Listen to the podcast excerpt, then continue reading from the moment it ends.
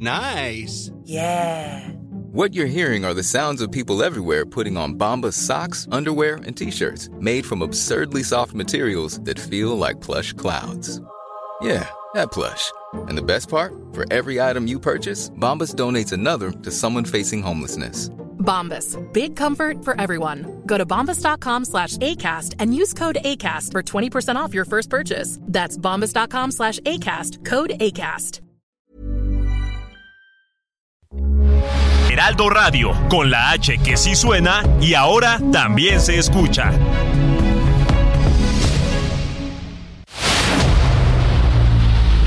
El dedo en la llaga.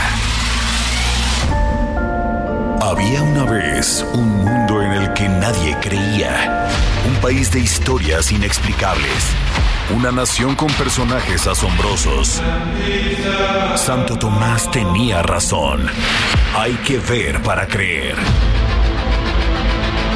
El México increíble, las verdades que duelen, la voz de los que callan, el dedo en la llaga. Infórmate, diviértete, enójate y vuelve a empezar. El Heraldo Radio presenta El Dedo en la Llaga con Adriana Delgado. No me llames que yo estoy ocupada olvidando tus males. Yo decidí que esta noche se sale con toda mi moto, mami, con toda mi chale.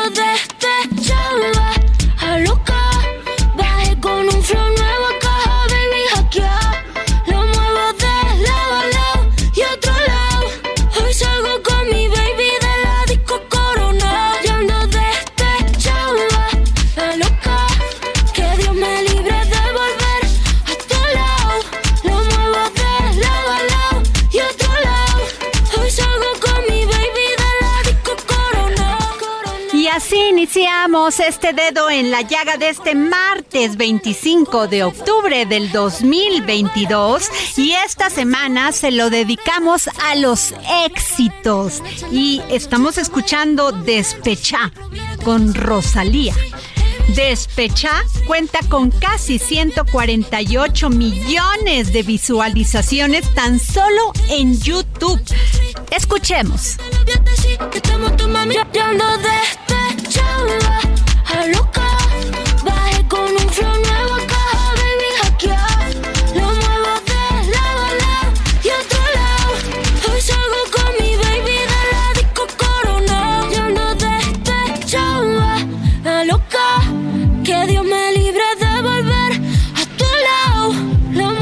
Así es, Adriana. Oye, qué buena canción, ¿no? Está como, como para empezar con, con buena alegría la tarde. Y bueno, pues eh, eh, hoy es martes, hoy es martes, eh, son las 3 de la tarde con dos minutos. Y bueno, pues acompañándote con el gusto de acompañarte a ti y a todos los, los amigos de este gran programa para poner juntos el dedo en la llaga. Son las 3 de la tarde con dos minutos. Y bueno, ¿qué les parece si empezamos incluso con un tema que es súper importante considerando que este fin de semana hay un acontecimiento eh, muy relevante para, eh, para el país deportivamente hablando y es el Gran Premio de la Ciudad de México que pues básicamente el Campeonato Mundial de la Fórmula 1 ya está este, es, mm, definido en favor de la escudería Red Bull en el caso de los constructores y de Max Verstappen en el caso de los pilotos. Sin embargo, bueno, todavía la competencia por el segundo lugar del campeonato pues está bastante fuerte, ¿no? Entre el ferrarista Charles Leclerc y por supuesto el mexicano Sergio Checo Pérez, que por cierto acaba de tener una participación hace unos minutos allá en Guadalajara en un eh, show que dio para pues sus eh, eh, sus eh, em, de donde es nativo, ¿no? allá, allá en Guadalajara. Y entonces, bueno, este evento, eh, ¿por qué está eh, tomando particular relevancia? Bueno, primero porque este fin de semana se va a correr, se cumplen 60 años de que la Fórmula 1 se corre acá en, en, México, pero además porque hay un tema acá de fraudes y ese, bueno, esa es la parte triste. Eh, si te parece bien, vamos a comunicarnos con nuestro compañero Alejandro Sánchez, él es periodista y autor de la columna Contra las cuerdas aquí en esta casa editorial Heraldo de México. Alejandro Sánchez, ¿Cómo estás? Buenas tardes. Adriana Samuel, mucho gusto saludarles. Buenas tardes y lástima que sea por malas noticias. Oye, sí, eh, vemos eh, que hiciste una investigación bastante, pues, eh, acuciosa, bastante importante sobre, pues, los fraudes que se están dando en torno a los boletos para la Fórmula 1 y más aún para el Mundial de Qatar, que está también aquí a la vuelta de la esquina. Fíjense que este fin de semana me obtuve información por dos días muy distintas en torno a fraudes con relación a eventos deportivos. En primera instancia, un amigo cercano me llamó para decirme que pues había sido estafado junto con un grupo de 40 personas que se estaban conociendo y se habían integrado a un chat porque un joven de alrededor de 26 años pues los había estafado, se los había llevado al baile con el sueño de ir al Mundial de Qatar, pues les dijo que eh, él tenía boletos, que los había conseguido por parte de la FIFA y bueno, pues jugó con las ilusiones de este grupo de personas que hasta este momento son 40 aficionados mexicanos que ir al Mundial, que han caído en las redes de este sujeto, que debe ser muy hábil porque a decir verdad, pues uno también no debería de depositar cuentas a una cuenta de un sujeto al que no conoces 40, 50 mil pesos. Entonces, hasta este momento se han contabilizado las 40 personas y en este chat que ya eh, al que se están uniendo más personas que todavía algún algunos casos se está pensando si se interponen denuncias o no eh, pues coincide con el número de cuenta y de el nombre de la persona con el mismo modus operandi. Eh, son alrededor de dos millones de pesos de un solo plumazo que este sujeto eh, pues los estafó. Ellos ya se están juntando porque viven en distintos estados del país. Entonces está siendo muy complicado poner las investigaciones por separado.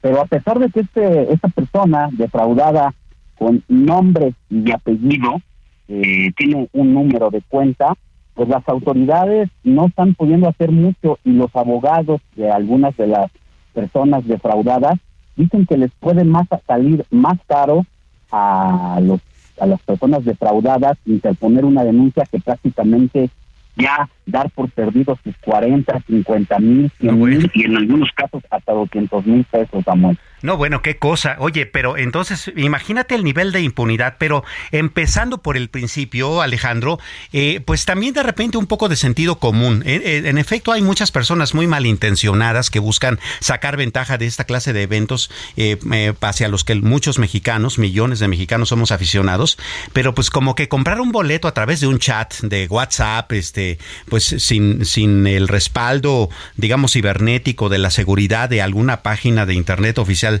eh, oficial eh, que tenga los candados correctos, pues como que tendría que ser mucho de sentido común, ¿no? Sí, lo que te decía al principio, uno no no eh, suelta y no hace una transferencia de cantidades fuertes porque supongo que en algunos casos pues tienen la posibilidad de desembolsar 50, 100 mil pesos porque tienen un buen trabajo, porque la vida se les permite, pero las personas, el promedio, no sé si 8, 9, de cada 10, pues sí les cuesta o nos cuesta mucho trabajo juntar 40, 50 mil pesos como con un desconocido, pero hay que destacar ahí la capacidad que tienen estos sujetos para alardear y para que les tomes confianza.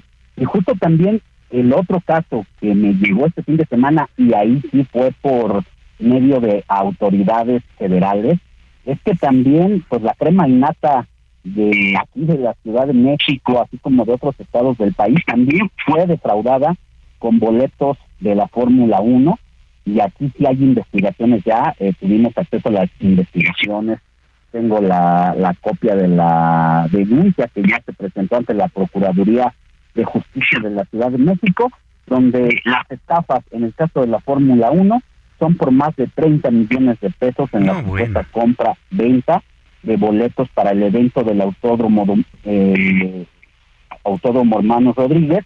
Y ahí sí fue por medio de una agencia supuestamente de, turismo de venta de tickets de boletos de Ticketmaster y, y otros eventos en el que aquí 30 millones de pesos y las dos personas que estafaron del mismo modo a más de 100 personas, más porque no, son mucho más, son hay dos chat aquí de WhatsApp de 300 personas entre los dos grupos de WhatsApp. Y aquí ya incluso la Guardia Nacional ya tomó conocimiento y está haciendo las investigaciones, pero parece que la ley es laxa porque a pesar de que ya hay dos mujeres con nombres y apellidos, identificaciones oficiales, domicilios señaladas como autoras de la estafa, pues está complicando la investigación. Así que, a manera de conclusión, urge un decreto o una reforma legislativa, Samuel, para que en casos como estos, eh, pues no no se no, no se repitan y que se le ponga un alto, porque es tan fácil congelar las cuentas de estas personas eh, que defraudaron que con un número determinado de denuncias pues deberían de congelarlas, ¿no? Pues sí, por supuesto. Oye, eh, eh, básicamente estamos hablando primero, como tú bien comentas, de un ah, vacío legal con respecto a, bueno, cómo proceder en el caso de cierto modus operandi para los fraudes. Y por el otro lado, al parecer no termina de configurarse un delito eh, que básicamente tendría que ver, con que una persona le pida dinero a otra y ésta se la deposite, ¿no? Vamos, de repente terminaría siendo como un poco más complicado entender cuál es la complejidad de la que hay detrás de esa simpleza de, pedirle a alguien dinero a cambio de nada. Muy complicada la situación y de acuerdo a cómo juegue la parte acusada, porque yo puedo decir, bueno, sí que vamos a suponer que ya acorralado o puesto contra las cuerdas de manera legal, yo puedo decir, bueno, sí, de, es verdad, yo eh, ofrecí comprar boletos, pero me fue imposible eh, conseguirlos de última hora, a mí también me defraudaron.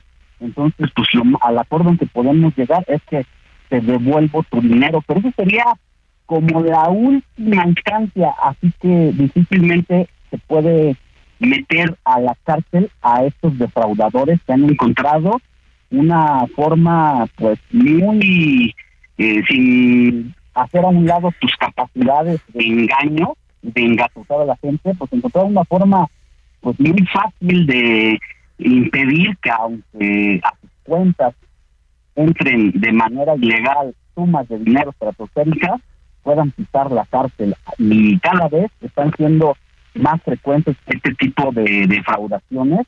Hay conciertos también en los que grandes artistas que están viniendo a presentarse a México ya se están conociendo las defraudaciones precisamente pues porque no hay poder legal que pueda meter en cintura a estos engatuzadores. Pues vaya, vaya que es un tema bastante complejo, Alejandro. Muchas gracias por alertarnos sobre este tipo de cuestiones, porque bueno, si bien estas personas ya fueron defraudadas y esperemos que haya los elementos legales necesarios para, para que se haga justicia, pues necesitamos los demás mexicanos quienes estamos cada vez más eh, a merced de lo que pueda pasar en las redes eh, y en el Internet, pues eh, estar prevenidos para que no nos caiga de sorpresa un fraude de este tipo.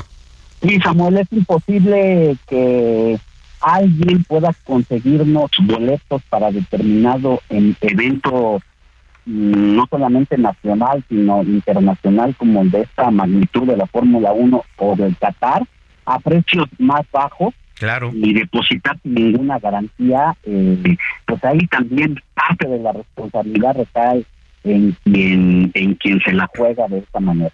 Por supuesto. Alejandro, muchísimas gracias por tomarnos la llamada aquí en El Dedo en la Llaga. Un abrazo, Samuel Adriana, que tengan buena tarde, hasta pronto. Otro para ti. Eh, básicamente, este, pues sí, se trata de sentido común, ¿no? Eh, es decir, eh, pues si le ofrecen algo muy barato, algo que es demasiado bonito para ser cierto, bueno, pues desconfía usted, porque, pues bueno, este tipo de fraudes, como hemos denunciado, al igual que otros que se dan a través de las redes, pues están a la orden del día. Entonces, pues necesitamos cuidar mucho nuestros pocos recursos. Y bueno, pasemos a otro tema que es, digamos, un poco controversial también. Eh, eh, fíjese usted que, eh, bueno, usted sabe que cuando generalmente eh, una persona va a, dar a prisión y no necesariamente todavía está siendo enjuiciada siquiera, pues bueno, se dictan una serie de, de, autos este, o de acciones, pues a manera de que esta persona pues no se evada de la, de la acción de la justicia. Y bueno, esta es una propuesta bastante interesante. Fíjese usted, por considerar que el auto de vinculación a proceso previsto en el artículo 19 constitucional es confuso, incongruente con la metodología del sistema acusatorio y no garante del respeto a los derechos humanos, bueno, el presidente del Poder Judicial de la Ciudad de México, el magistrado Rafael Guerra Álvarez, propuso eliminarlo del precepto mediante una reforma constitucional. Es decir, que ya a, un procesado eh, que va a ser sujeto a juicio, pues ya no se le, ya no se le dicte este auto de vinculación a proceso. Eh, al dictar eh, la conferencia magistral Reforma Constitucional para eliminar el auto de vinculación a proceso, organizada por el Instituto de Investigaciones Legislativas del Congreso Capitalino, el magistrado abundó que esa figura no garantiza la libertad personal, el principio de continuidad, además de que resulta inconvencional, ya que no es acorde con los tratados internacionales que prevén la obligatoriedad de, de las autoridades de informar de manera inmediata los cargos a un detenido y formularle la acusación. Asimismo, también propuso que en lugar del auto de vinculación a proceso se incorpore en el párrafo segundo del artículo 19 de la Constitución como elemento de estudio en la imposición de medidas cautelares la apariencia del buen derecho en tanto que en el Código Nacional de Procedimientos Penales algunos de los modelos de control de la acusación que realiza la Fiscalía, tales como el control de la acusación, eh, como excepción a la obligatoriedad del control de la acusación. Bueno, eh, un poco complicado de entender esto en términos de técnica jurídica. Sin embargo, bueno, eh, básicamente de lo que se trata es eh, de enmarcar esto en, esta discusión que se ha estado dando en torno a, qué tan constitucional es, por ejemplo, la prisión preventiva oficiosa y en este caso ahora el auto de vinculación a proceso hay que encontrar maneras de que la justicia sea, de que la justicia sea pues más pronta y más expedita, ¿no? Esta es parte de la discusión y bueno, veamos en qué en qué para esta nueva propuesta que está poniendo sobre la mesa el presidente del Poder Judicial de la Ciudad de México, el magistrado Rafael Guerra Álvarez. Bueno, pues así las cosas. En otros temas, eh, una de las instituciones una de las instituciones que también eh, aquí en el país de repente eh, no son como muy bien entendidas eh, como muy bien entendidas en nuestro país tiene que ver con el asunto este de las normales rurales. De repente las normales rurales se han visto metidas en una serie de escándalos uno, por ejemplo, pues muy sentido por la ciudadanía, que es el caso de la normal rural de Ayotzinapa. Usted recordará que el 43 eh, de eh, los estudiantes de ahí iban a salir hacia una protesta a la Ciudad de México con motivo de aquel 2 de octubre y pues terminaron muertos, ¿no? Terminaron desaparecidos. Y hay otras eh, normales rurales que a lo largo de la historia reciente del país pues han, se han visto envueltas en pues en, muchos problemas, ¿no? En muchos malentendidos algunas veces, en muchos actos de injusticias en otras. Bueno, pues para platicar de estos temas tenemos en la línea telefónica del dedo en la llaga al maestro Fernando Cristino Pacheco Alcocer. Él es integrante del Frente Nacional de Egresados Normalistas. Maestro, ¿cómo le va? Buenas tardes. Buenas tardes, mucho gusto. Eh, pues eh, preguntarle, eh, uno de los planteamientos que se está dando en torno a este tema es justamente que las normales rurales tendrían que dejar de depender de los gobiernos estatales. ¿A qué se debe esta, esta petición en particular? Bueno, bueno, los hechos que toda la opinión pública conoce sobre pues todo lo que ha ocurrido últimamente y recientemente la situación de la Escuela Normal Rural Benito Juárez de Panotla, Tlaxcala, pone en evidencia una gran necesidad que nosotros como egresados formalmente constituidos asumimos para defender las normales rurales, porque representan todavía un bastión para llevar la educación al medio rural. Y lamentablemente sí hay abandono de parte de los gobiernos estatales. Recordarán, recordaremos de que desde 1993 la Secretaría de Educación Pública, a través de un acuerdo con los estados, transfirió a estos la operación de las escuelas normales como también la educación básica. En la práctica hemos visto de que cada gobierno estatal donde hay una escuela normal rural que recibe el recurso de la federación para la operación de la escuela, no lo aplica tal cual. Los alumnos o alumnas piden transparencia, porque las condiciones de la escuela dejan mucho que desear. Todas las instalaciones, el sistema de internado, las unidades productivas están en abandono. el curso asignado no se aplica tal cual. Entonces, viene primeramente un reclamo de estudiantes en el sentido de transparentar cómo se maneja el recurso para las escuelas normales rurales, ¿no? Y ante esta falta de diálogo, la falta de atención al diálogo por parte de las autoridades, se suma a esto la represión. Claro, los estudiantes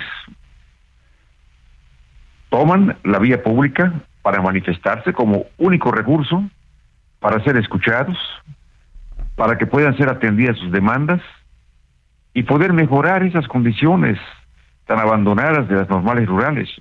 Claro, estamos hablando con el maestro Fernando Cristino eh, Pacheco Alcocer, él es integrante del Frente Nacional de Egresados Normalistas. Maestro, eh, en esta discusión también de repente se han dado una serie de discusiones, este, digamos, a nivel de opinión pública con respecto al papel de las eh, normales rurales. No necesariamente, por ejemplo, un egresado de, la, de una normal rural tiene garantizado el, el paso ¿no? A, tener un trabajo en el magisterio, pues considerando que el número de plazas es limitado. Y por otra parte, de repente también se pone sobre la mesa el hecho de que en buena parte de las normales rurales del país hay una especie como de eh, ideologización o politización este, eh, del alumnado que parece de repente pues chocar un poco con el asunto administrativo y el asunto pedagógico.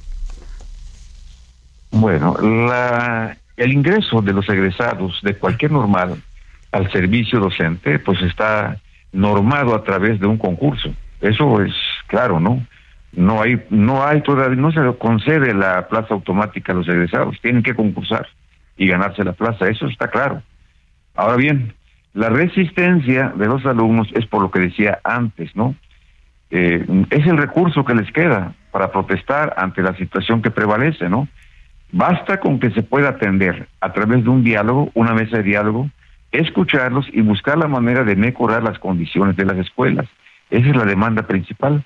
Nosotros, como egresados, a través de foros, entrevistas y conversatorios con egresados, hemos tenido ya documentado una propuesta para lograr lo que nosotros consideramos la preservación, el fortalecimiento y la vigencia de las normales rurales. Solamente quedan 17 en todo el país antes habían 29.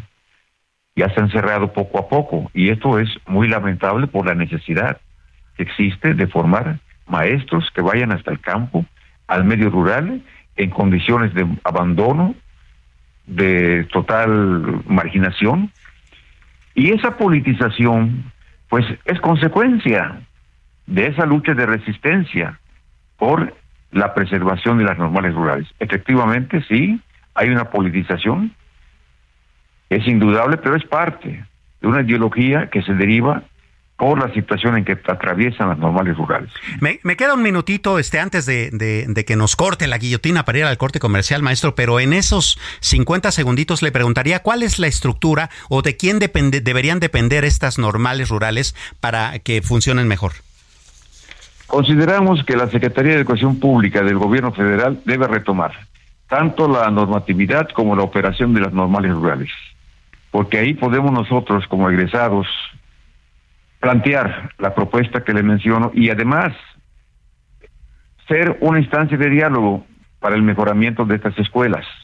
Sabemos que al interior de cada escuela normal rural hay problemas, hay problemas como usted mencionaba, ¿no? Pero solamente a través del diálogo con la autoridad del gobierno federal podemos buscar soluciones. Por eso pugnamos, porque la Secretaría de Educación Pública retome esa normatividad y operatividad que se tenía hasta 1993. Eh, pues eh, va, ahí está el planteamiento sobre la mesa. Veamos cuál será la reacción de la autoridad. Maestro Fernando Cristino Pacheco Alcocer, integrante del Frente Nacional de Egresados Normalistas, muchas gracias por estos minutos para la audiencia del dedo en la llaga.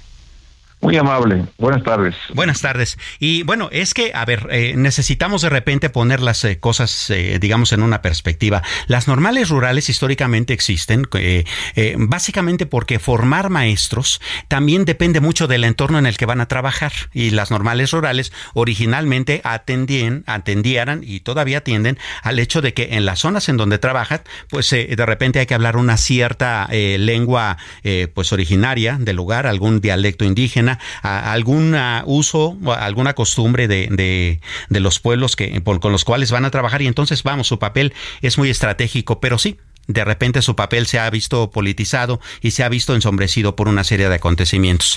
Así las cosas en ese tema. Son las 3 de la tarde con casi 25 minutos. Vamos a un corte y regresamos a seguir poniendo el dedo en la llaga.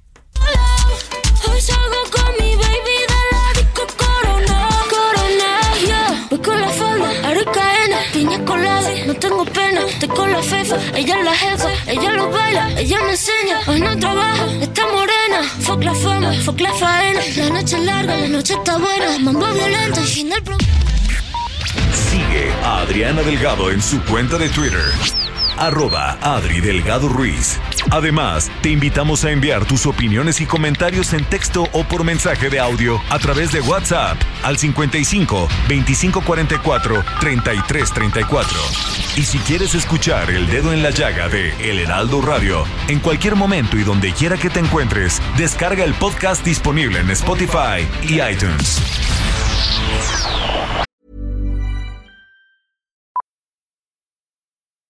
Millions of people have lost weight with personalized plans from Noom, like Evan, who can't stand salads and still lost 50 pounds. Salads, generally, for most people, are the easy button, right? For me, that wasn't an option. I never really was a salad guy. That's just not who I am. But Noom worked for me. Get your personalized plan today at Noom.com. Real Noom user compensated to provide their story. In four weeks, the typical Noom user can expect to lose one to two pounds per week. Individual results may vary.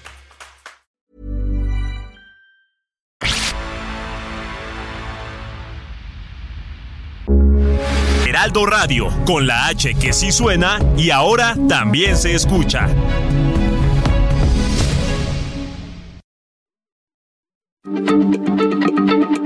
Heraldo Radio, la H se lee, se comparte, se ve y ahora también se escucha.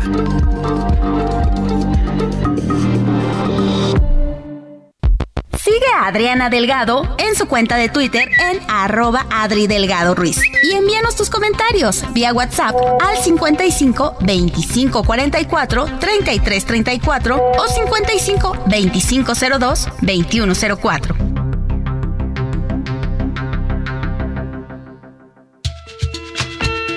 Hola a todas y todos, soy el doctor Francisco Olguín Sánchez, director médico para el portafolio de oncología en Pfizer México. ¿Qué sucede cuando se confirma un diagnóstico de cáncer de mama? Primero, es importante eliminar la creencia de que un diagnóstico de cáncer es sinónimo de sentencia de muerte. Hoy en día no es así. La constante comunicación con el especialista es de gran importancia para saber la localización y la etapa del cáncer, así como el tratamiento más adecuado. Las tres terapias básicas para contrarrestar el cáncer son la cirugía, radiación y los tratamientos sistémicos. Hazlo bien, mano al pecho.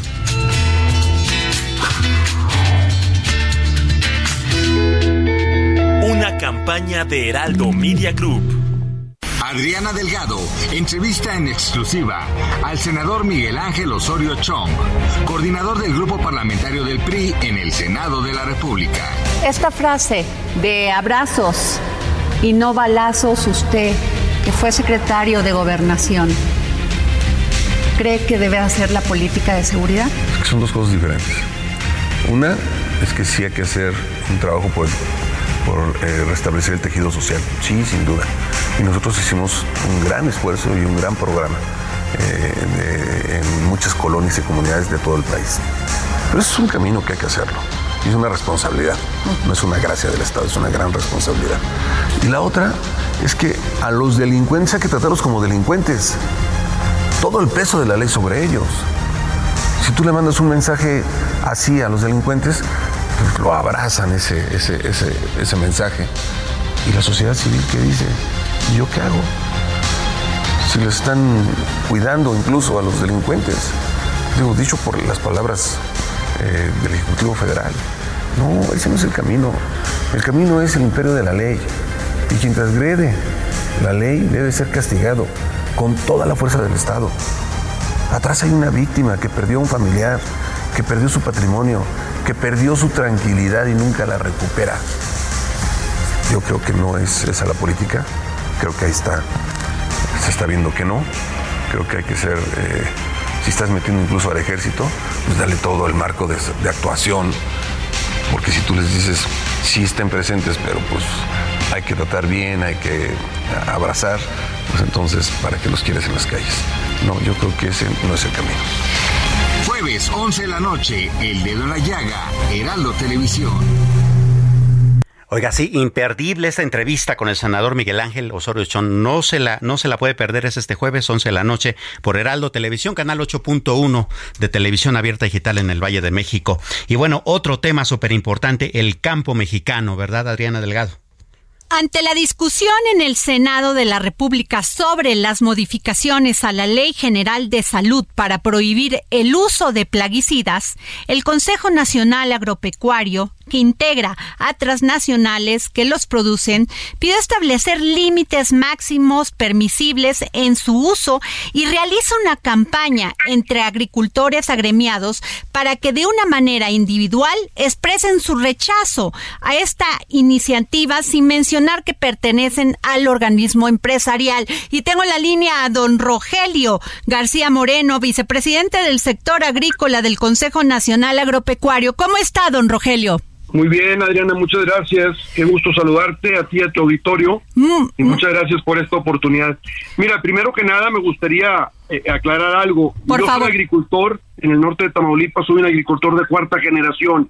Yo tengo 39 años de mi vida de dedicarme al 100%, 24-7, 365 días a la agricultura en el norte de Tamaulipas.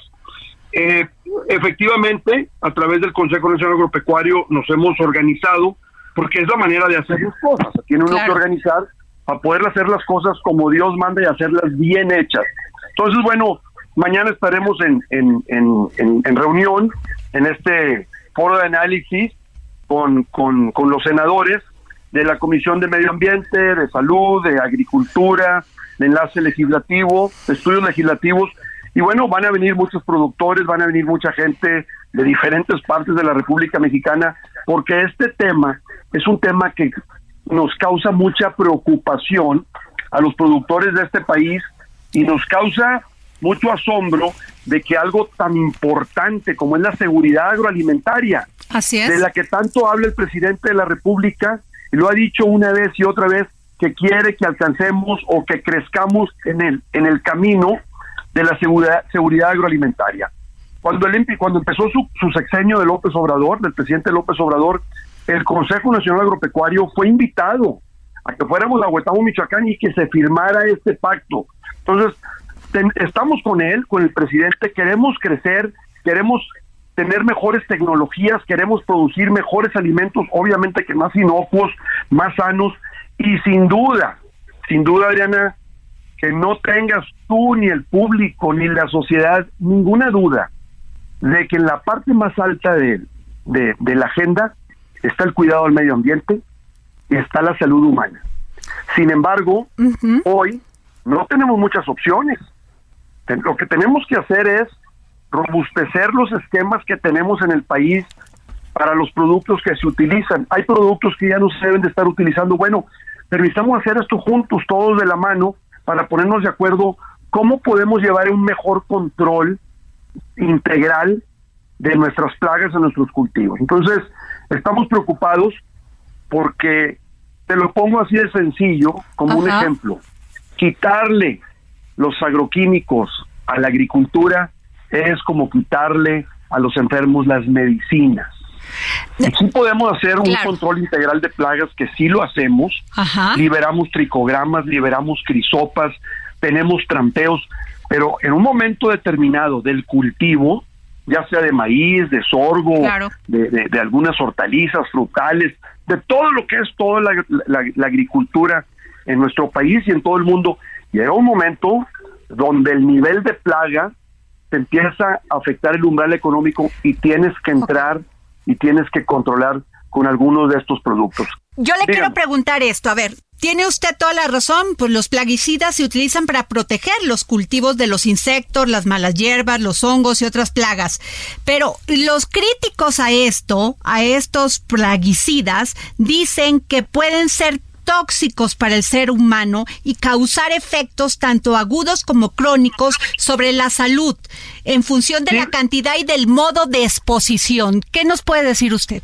A ver, lo que yo te tengo que decir es que tiene que haber toda, toda una educación hacia los agricultores en, en, toda, en toda la expresión de todos los integrantes de la cadena agrícola de cómo utilizar estos productos.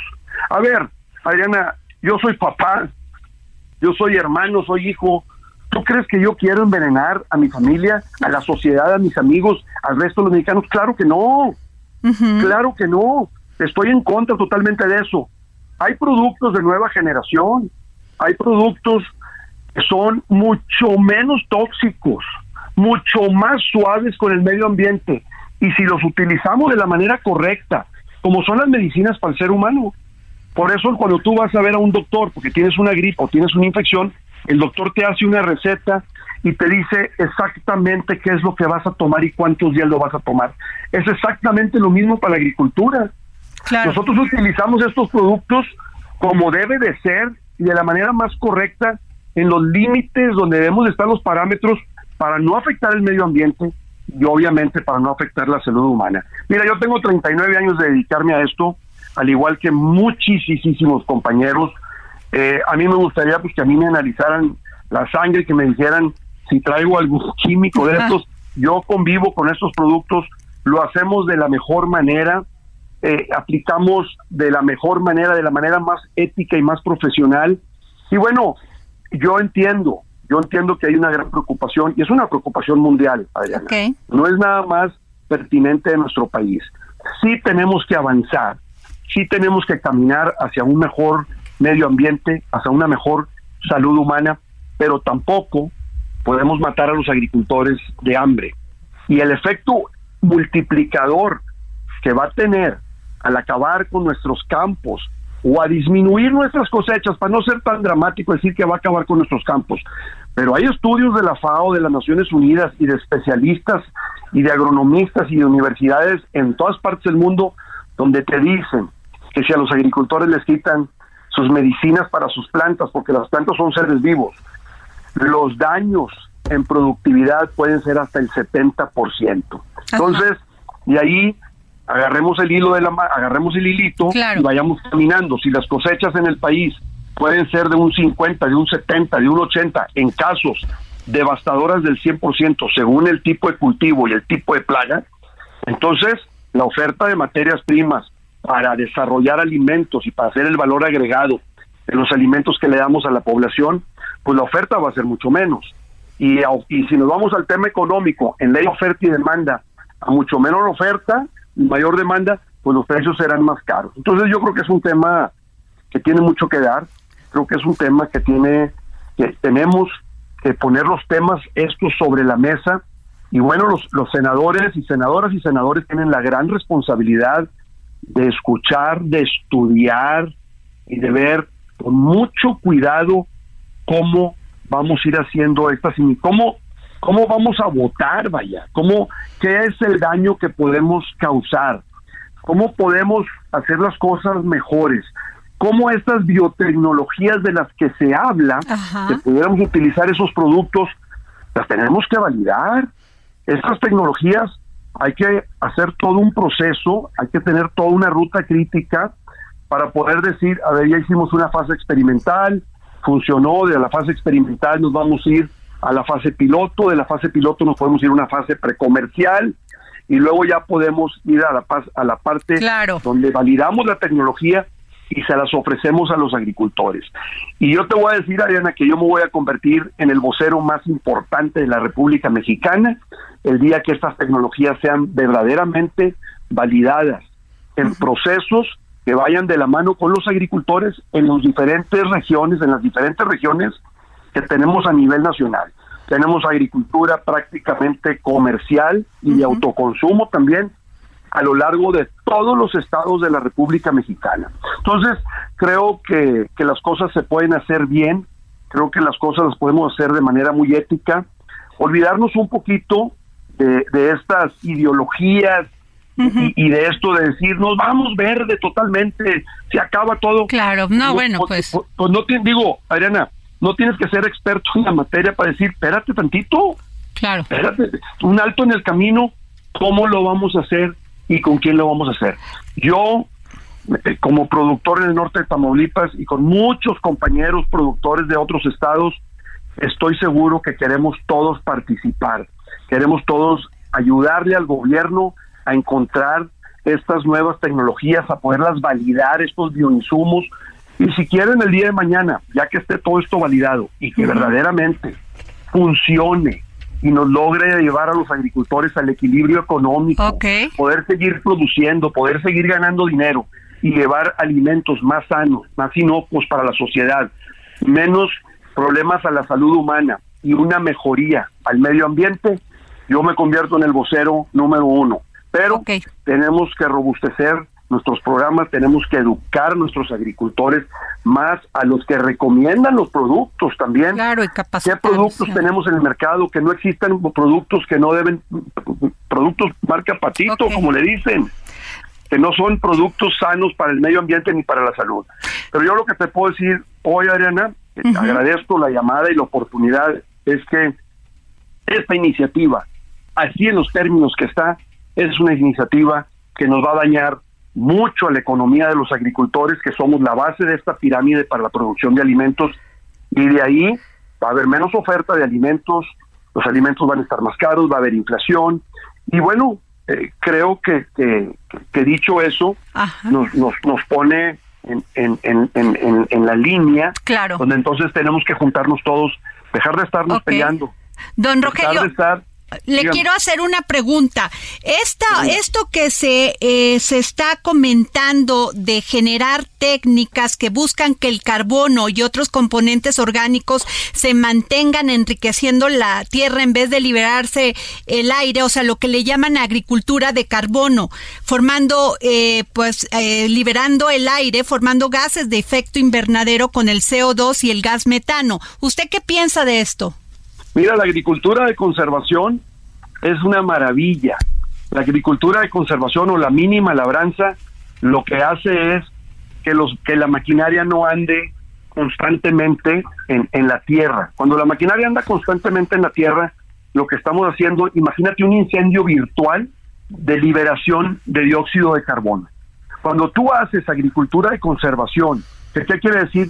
Que tu suelo no lo tocas, que tu suelo lo dejas en descanso, o que le haces una mínima labranza, entras en seis meses, y en tu región nomás se siembra una vez al año, como es en el norte de Tamaulipas, entras, le haces un trabajo y ahí lo dejas. Pero se necesita un herbicida es muy famoso, que, que, se habla mucho de él, que es el glifosato, para poder, para poder dejar la tierra limpia y dejarlo en descanso. Y lejos de liberar dióxido de carbono, al contrario, lo vas a captar. Hay estudios de eso, de cuánto se libera cuando trabajas, y hay estudios muy científicos, muy profesionales, que te dicen cuánto dióxido de carbono estás captando. Entonces, yo, yo soy un amante de la agricultura de conservación, lo hemos platicado mucho con el, con el, con el secretario Víctor Villalobos, lo hemos platicado muchísimo con su secretario Víctor Suárez, eh, ellos son agrónomos, ellos le entienden a este tema. Entonces creo que es una técnica que se debe de utilizar, que se debe de promover, pero sí se necesita el glifosato como una herramienta importante para poderla llevar a cabo este tipo de labranza. Pues muchas gracias, don Rogelio García Moreno, vicepresidente del sector agrícola del Consejo Nacional Agropecuario. Gracias por tomarnos la llamada. Muchas gracias, Elena. Un saludo a todo el auditorio. Gracias. Vaya tema que incluye dos cosas bien importantes, el cuidado de nuestro planeta que nos lo estamos terminando y la alimentación para los cada vez más humanos que vivimos en él. A otro tema, querida Adriana, mujeres empresarias. Las mujeres seguimos sufriendo de inequidad, de violencia, de violencia vicaria, de violencia verbal, de no dejarnos avanzar. Y el viernes Lourdes Medina, expresidenta de Mujeres Industriales Canacintra, renunció a su cargo precisamente por ser víctima de violencia. Lourdes, muy buenas tardes. Muy, buenas tardes, Adriana. Muchísimas gracias por permitirme hablar. La verdad, eh, yo reconozco en ti una mujer que le interesa la paridad, que ha trabajado para ello y que de hecho cobija de manera permanente el tema de seguir impulsando a las mujeres. Por lo tanto, te lo reconozco y admiro. Muchas gracias.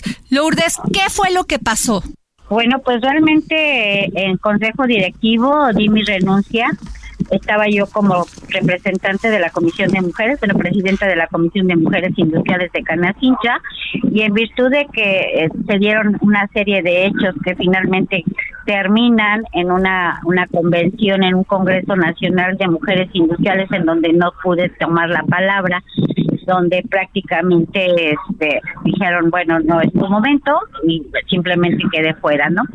Sin embargo, a me parece que que si yo no hacía congruencia con lo que pienso, lo que siento, al final del día estaría yo tolerando que al final no es mi persona, sino a quienes estoy representando. La verdad es que he tenido la gran fortuna de trabajar con hombres, hombres que trabajan a la par, en donde yo tuve la oportunidad de, de ser quien representé en mi estado al consejo, representando a 63 cámaras y asociaciones y siempre obtuve el respeto de ellos, ¿no? Entonces, cuando se da esta situación, que fue la última gota que derrama el vaso, yo dije, sin lugar a dudas, me parece que por congruencia tengo que tomar este tipo de acciones. Y es ahí donde yo determino el, el salir de esta comisión, ¿no? Pues básicamente, Lourdes, le podríamos llamar violencia política de género. Eso fue lo que pasó al no dejar expresar lo que usted pensaba de diversos temas que pues me imagino que en esta convención se iban a tocar tan importantes para Canacintra y para los industriales. Sí, yo creo que es un tema más de, de los industriales en el sentido de que la verdad es que la Cámara siempre ha sido muy incluyente. Tuvimos la fortuna de tener a la primera mujer que ocupó uno de los cargos más importantes del país en su momento como presidenta nacional. Entonces venimos de un proyecto en donde ha ido creciendo la imagen de la mujer y donde se ha ido posicionando en tanto en ramas y sectores como lo ha venido haciendo también en las delegaciones. Pues simplemente me parece que fue una actitud que se dio con la actual administración y, me, y creo que no era conveniente. De hecho, cuando yo tomo la Comisión de Mujeres Industriales fue un acuerdo que se estableció con el actual presidente porque yo tenía la intención de contender. Y no querían que usted contendiera, Lourdes. No, no es que no quisiéramos, final, no que no quisieran. hicimos ¿Qué fue, ¿qué fue lo que le prohibieron decir o por qué no le dieron la palabra, Lourdes? Mira, yo creo que no es no eran las palabras que yo pudiera decir, sino más bien era la acción de que yo representaba a la Comisión de Mujeres Industriales y que finalmente para él eh, yo creo que se sintió un poco él él hace mención que no fue él sin embargo, me parece que si yo tengo la representación nacional y tengo junto a mí a, mis nacionales, lo que hago es potenciarlos, ¿no? Claro. Y, y no los limito. Entonces, yo creo que más bien fue una condición en ese sentido, Adriana, pero más allá de eso, me parece que nosotros tenemos que entender que, que las mujeres nos ha costado mucho trabajo y de hecho, cuando tú ves los números que se están llevando a cabo a nivel nacional, dice, si nosotros seguimos impulsando a las mujeres, nada más podríamos incrementar el Producto Interno Bruto con la capacidad y el talento que tenemos, ¿no? No buscamos otra cosa más que potenciar las capacidades y sobre todo seguir abonando a este país, ¿no? Usted estuvo en este proyecto de Canacintra eh, y se sumó al proyecto de José Antonio Centeno. Así es. Eh, después de un acuerdo para que él fuera candidato único y usted presidenta de la Comisión Nacional de Mujeres Industriales. Así es. Y usted ha dicho que pues eh, aceptó este cargo con mucho entusiasmo, Lourdes. ¿Dónde se rompe? ¿Dónde se da esta condición? Porque nos parece claramente un misoginia. Fíjate que no sé dónde se rompe. A mí me parece que este es un acuerdo, pero el acuerdo debe de ser de ambas partes y también debemos de entender dos cosas. La primera es que por supuesto que ha sido uno de los cargos más honrosos que yo he tenido y también me parece que el, las mujeres hoy debemos de, hablarlo, de gritarlo y de decir y de hacernos escuchar, ¿no? Cuando tú me hiciste favor de invitarme a esta entrevista y empecé a leer sobre ti, dije, mira, qué interesante, una mujer también entrona, una mujer que busca, por supuesto, el impactar de manera importante al país y que lo está haciendo, ¿no? Entonces yo dije, creo que eso es lo que tenemos que hacer, darles voz a las mujeres que no la tienen y sobre todo el seguir creando mejores condiciones. Y la verdad es que no tenemos pleito con los hombres porque no tratamos de antes, sino más bien de sumarnos. Equidad, Lourdes, equidad. Efectivamente, equidad. Lourdes, ¿qué va a pasar con usted? ¿Va a seguir participando en estas este, agrupaciones industriales? Por supuesto, Canacincha es mi casa, es donde he sido formada y seguiré participando y me parece que algo que tenemos que hacer es que todas las todas las cámaras y asociaciones siempre tienen una oportunidad para seguir impulsando. Entonces, yo creo que es, seguir en esa misma tesitura y por supuesto que estaré trabajando de la mano de quien tenga que trabajar para impulsar, ¿no? No necesito protagonismos, necesito trabajo y oportunidades, ¿no? Pues muchas gracias, doña Lourdes Medina quien dejó desgraciadamente este cargo de expresidenta de Mujeres Industriales en Canacintra. Gracias por tomarnos la llamada. Muchas gracias, Adriana. El mayor de los éxitos en lo que estás emprendiendo y de verdad, de verdad, te deseo que sea muy exitoso porque México necesita de eso. Gracias, gracias, muy amable. Un abrazo, gracias. Así es como pusimos esta tarde de martes el dedo en la llaga. Yo soy Samuel Prieto acompañando eh, con mucho gusto a Adriana Delgado. Que tenga usted muy buena tarde y muy buen provecho.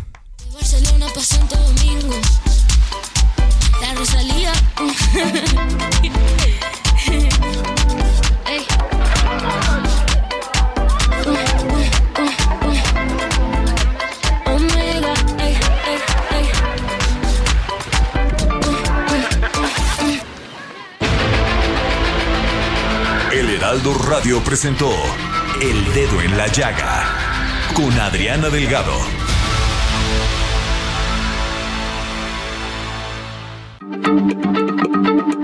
Heraldo Radio, la H se lee, se comparte, se ve y ahora también se escucha.